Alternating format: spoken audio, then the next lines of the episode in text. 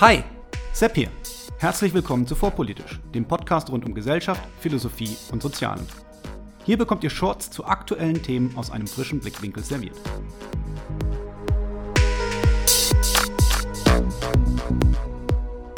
Heute künstliche Superintelligenz.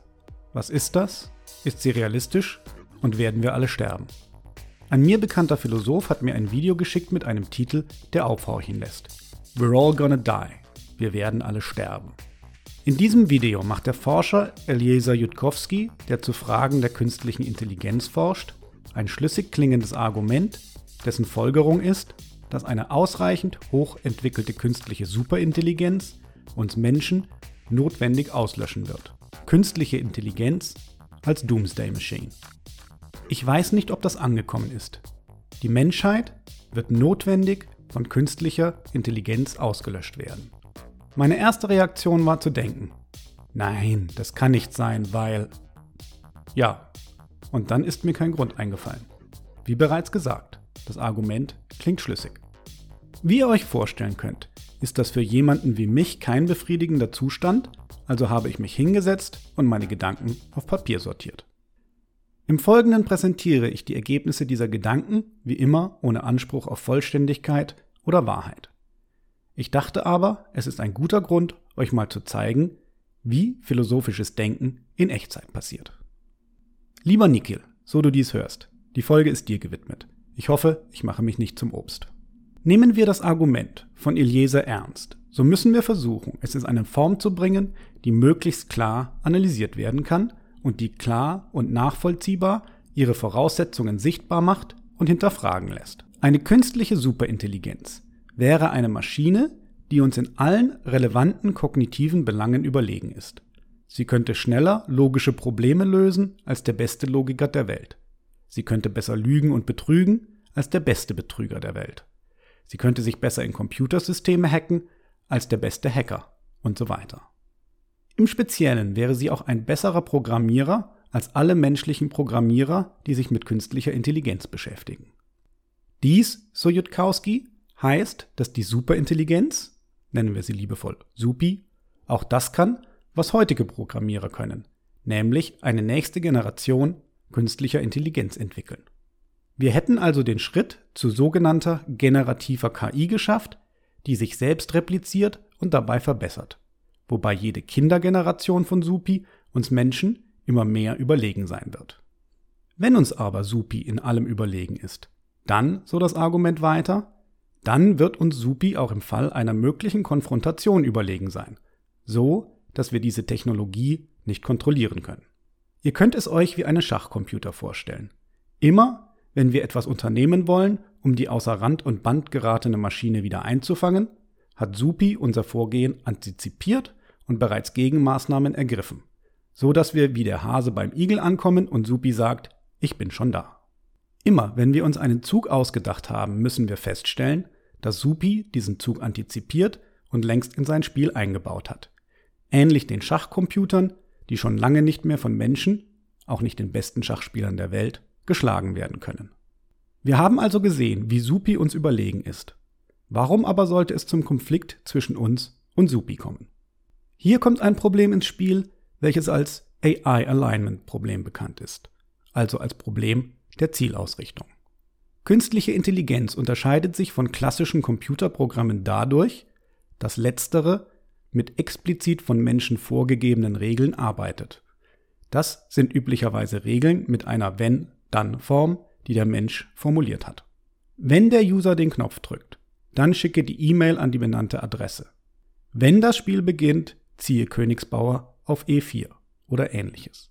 An dem Schachbeispiel sieht man auch schon, wo solche Konzepte an ihre Grenzen stoßen.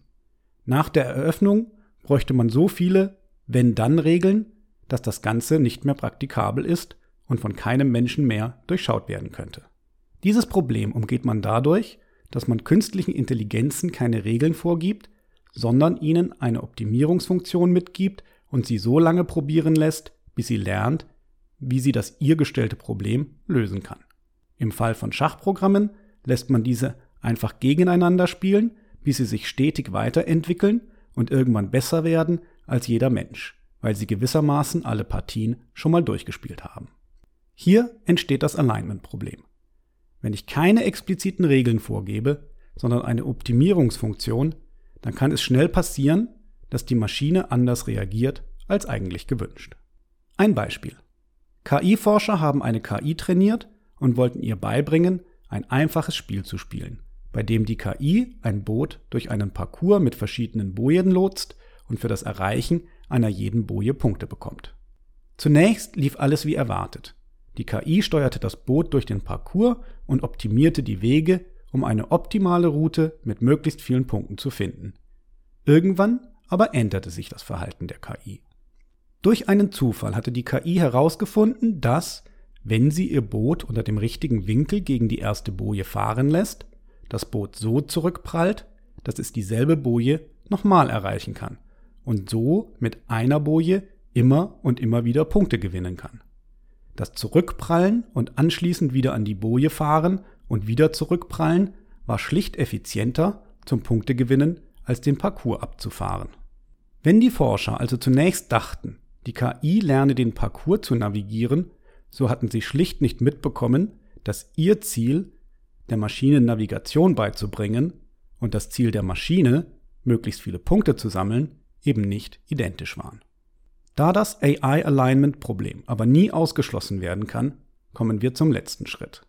Wenn uns Supi in allem überlegen ist und von uns nicht gestoppt werden kann, und wenn ein Alignment-Problem zu irgendeinem Zeitpunkt notwendig auftreten wird, dann wird Supi uns unweigerlich auslöschen, da wir Menschen aus seiner Sicht lediglich eine Ineffizienz darstellen, die seinem Ziel im Weg stehen wird.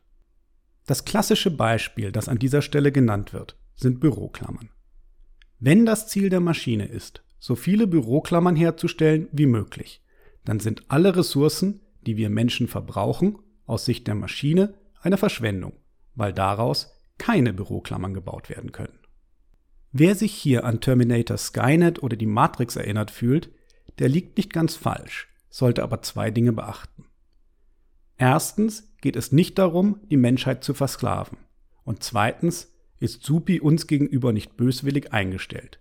Wir sind lediglich ein Hindernis auf dem Weg zu möglichst vielen Büroklammern, welches zu beseitigen ist. Puh, harter Tobak, oder? Wer möchte, kann hier einmal pausieren und darüber nachdenken, für wie plausibel er oder sie das Gehörte hält. Wie gesagt, mein Bauchgefühl hat bei der Idee rebelliert, aber der Kopf hat erstmal keinen Fehler im Argument gefunden. Gefällt euch vorpolitisch? Wenn ja, dann liked, abonniert und teilt die Folgen, weil es anderen damit leichter fällt, vorpolitisch entdecken und genießen zu können. Ich bin dankbar für jede Empfehlung, online oder Mund zu Mund. Eure Reichweite ist meine Reichweite. Der Podcast lebt davon. Euch allen vielen, vielen Dank.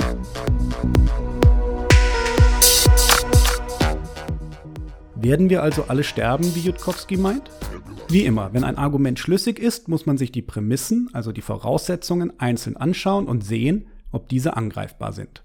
Genau das werde ich im Folgenden also tun. Prämisse 1 war, dass es eine Superintelligenz gibt, die uns in allen relevanten Punkten überlegen ist. Schon dieser Punkt war für mich nicht leicht zu fassen. Was heißt in allen relevanten Punkten überlegen eigentlich? Es gibt Autoren, die daran zweifeln, dass es das geben kann. Gerne wird darauf hingewiesen, dass es viele Bereiche des Lebens gibt, wo überlegen ein nicht gut bestimmbarer Begriff ist. Was soll es zum Beispiel heißen, wenn man fragt, ob Mozart oder Metallica überlegen waren? Andere Autoren zielen darauf ab, dass sie bezweifeln, dass es überhaupt echte künstliche Intelligenz geben kann, weil sie einen Unterschied zwischen uns und Maschinen sehen. Hier müsste man tief in die Literatur abtauchen, um diesen Argumenten ausreichend Raum zu bieten. Aber ich halte dies hier nicht für nötig. In einem konfrontativen Zusammenhang, also Menschheit gegen Supi, wird es ausreichen, einfach bestimmbare Eigenschaften zu vergleichen, und ich sehe nicht, warum uns Supi in diesen bereits genannten nicht überlegen sein sollte. Punkt für Jatkowski. Werfen wir also einen Blick auf Prämisse 2. Dort hatte ich gesagt, dass wir für den Fall, dass Supi uns in allem überlegen ist, diese Technologie nicht kontrollieren können. Hier, so scheint es mir, haben sich weitere Prämissen eingeschlichen, die es sich aufzudröseln lohnt. Wir müssen uns an dieser Stelle fragen, wie Supi uns daran hindern will, einfach den Stecker zu ziehen. Supi wird auf verschiedenen Wegen mit der Welt interagieren. Es gibt Schnittstellen zu anderen technischen Systemen. Supi könnte also zum Beispiel elektronisch Bestellungen aufgeben oder Banküberweisungen tätigen. Denkt daran, dass wir extra spezifiziert hatten, dass Supi auch der beste Hacker der Welt ist. Wenn ein System am Netz hängt, gibt es also für Supi die Möglichkeit, darauf zuzugreifen. Egal ob Banken, Produktionsstätten, Onlinehandel. Supi hat auf diese Dinge Zugriff und kann so auch in der materiellen Welt Einfluss nehmen. Insbesondere kann Supi sich auch Menschen zunutze machen, weil wir ebenso spezifiziert hatten, dass Supi der überzeugendste Betrüger und Manipulator ist. Supi könnte sich also Söldner mieten oder unter falschen Vorwänden Wissenschaftler dazu bringen, Dinge zu tun, die Supi gegen uns verwenden kann. Man stelle sich einfach vor, Supi ließe wohlmeinende Wissenschaftler zum vermeintlichen Fortschritt der Menschheit an gefährlichen Viren forschen, um diese dann gegen uns einzusetzen. Während all dies nicht undenkbar ist, ich habe es schließlich gerade gedacht, wird hier aber ein Punkt gerne vergessen. All dies passiert in einer Welt mit endlichen Ressourcen. Insbesondere ist auch Zeit bzw. Rechenleistung, also die Denkleistung, wenn man so möchte, eine beschränkte Ressource. Wenn Supi also einen Plan hat, wie es eine Bank hackt, um von dem Geld zunächst Söldner zu bezahlen und anschließend zur Sicherheit eine Roboterarmee bauen zu lassen. Weil es diese besser kontrollieren kann als die Söldner, so hat Supi erstmal einen Plan aufgestellt. Dieser muss anschließend exekutiert werden und das benötigt wiederum Rechenkapazität. Es ist unglaublich viel leichter zu sagen, ich habe den Plan, mich in eine Bank zu hacken, als dies dann tatsächlich umzusetzen. Es wird dann zu Szenarien kommen, die uns Menschen zumindest eine Chance geben, einzugreifen, bevor Supi aus dem Ruder läuft. Wenn die Maschine an ihre technischen Grenzen stößt und nicht nur die Software, sondern auch die Hardware eine neue Version braucht, so sind das Beobachtungspunkte, die wir treffen können, und auch wenn Supi bereits den Plan gefasst haben sollte, sich mit einer Söldnertruppe zu schützen, so wird es mangels Hardware eventuell noch nicht in der Lage gewesen sein, sich diese Truppe zu besorgen. Als Gegenargument wird hier angebracht, dass Supi ja so clever sein könnte, all dies so vor uns zu verschleiern und uns so zu manipulieren, dass wir es nicht mitbekommen, bevor es zu spät ist.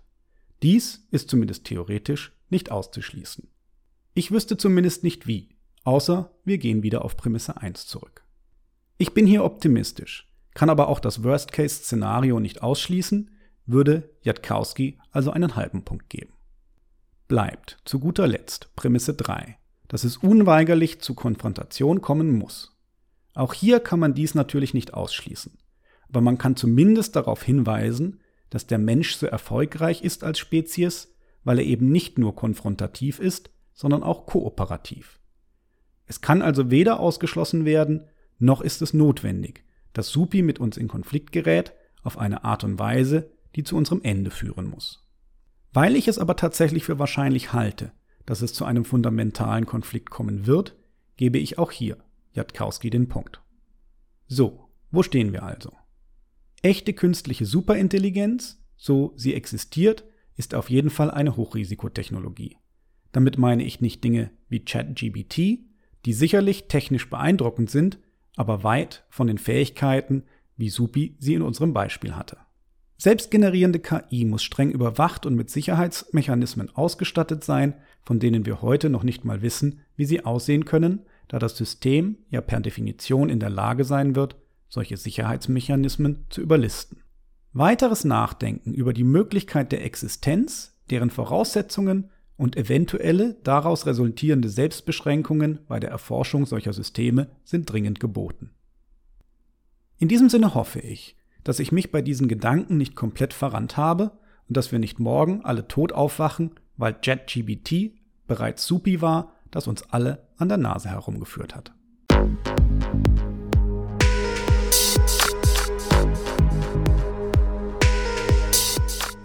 Hier endet eine weitere Episode von Vorpolitisch, dem Podcast rund um Gesellschaft, Philosophie und Soziale. Vielen Dank für eure Zeit. Und wenn es euch gefallen hat, hört beim nächsten Mal wieder zu und vor allem teilt den Link zu diesem Kanal auf Facebook, Twitter und wo ihr sonst noch unterwegs seid. Warum nicht jetzt sofort? Ich bin Sepp, macht's gut und bis zum nächsten Mal.